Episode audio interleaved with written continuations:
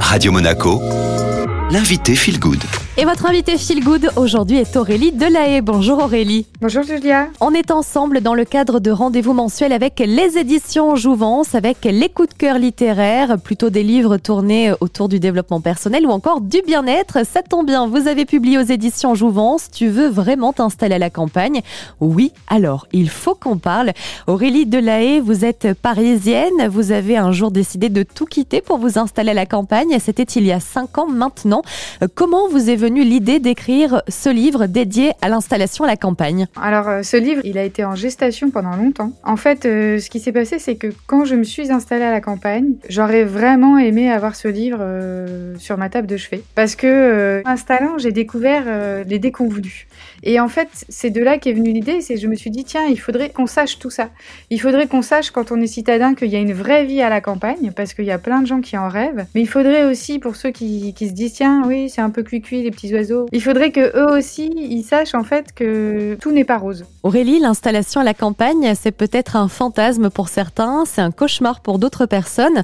Alors, on sait qu'en 2018, il y avait un sondage qui avait été réalisé par l'IFOP pour familles rurales et qui rapportait que pour 81% des Français, vivre à la campagne représentait la vie idéale.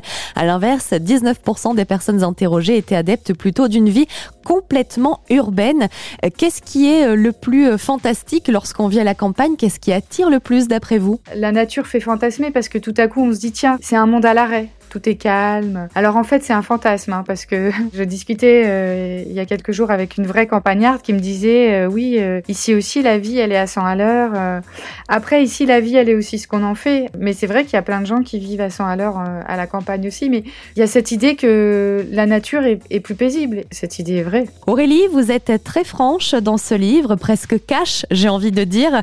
Est-ce que du coup, le choix de la collection sans filtre s'imposait pour votre dernier roman? Ça me paraît très important euh, d'être franche. Et par contre, ça me paraît important de l'être avec humour, d'où le, choix de la collection sans filtre. Moi, en fait, ici, il m'est arrivé des choses où j'avais pas du tout envie de rire sur le moment, mais ensuite, euh, c'est des choses dont j'aime le plus reparler parce que c'est ce qui fait des anecdotes. Euh, voilà, ça me paraissait. Enfin, le, choix de cette collection était vraiment très important et je crois que ce livre n'aurait pas pu exister dans une autre collection.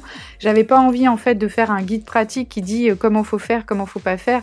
J'avais juste envie de montrer un peu la réalité, quoi. Ça fait maintenant 5 ans que vous êtes à la campagne, Aurélie, avec le recul, l'expérience, quels sont les plus beaux bienfaits, les, les avantages à vivre à la campagne? C'est vraiment la nature. Elle est toute proche parce que euh, elle apporte un réconfort euh, certain. Et bon, je pense qu'en ce moment, c'est pas à démontrer quoi. Et c'est vrai que découvrir euh, le nom des oiseaux, de, les voir, de les observer parfois, enfin, de voir des couchers de soleil, enfin, un horizon qui s'étend en fait. Moi, à, à, Paris, je trouvais toujours que je manquais d'horizon. Donc ça, c'est un point très important. Et puis la liberté que la vie ici offre. Si jamais on fait attention à pas se laisser embarquer dans un rythme à toute vitesse, parce que ça existe aussi ici à la campagne, mais en fait ici la vie est vraiment moins chère.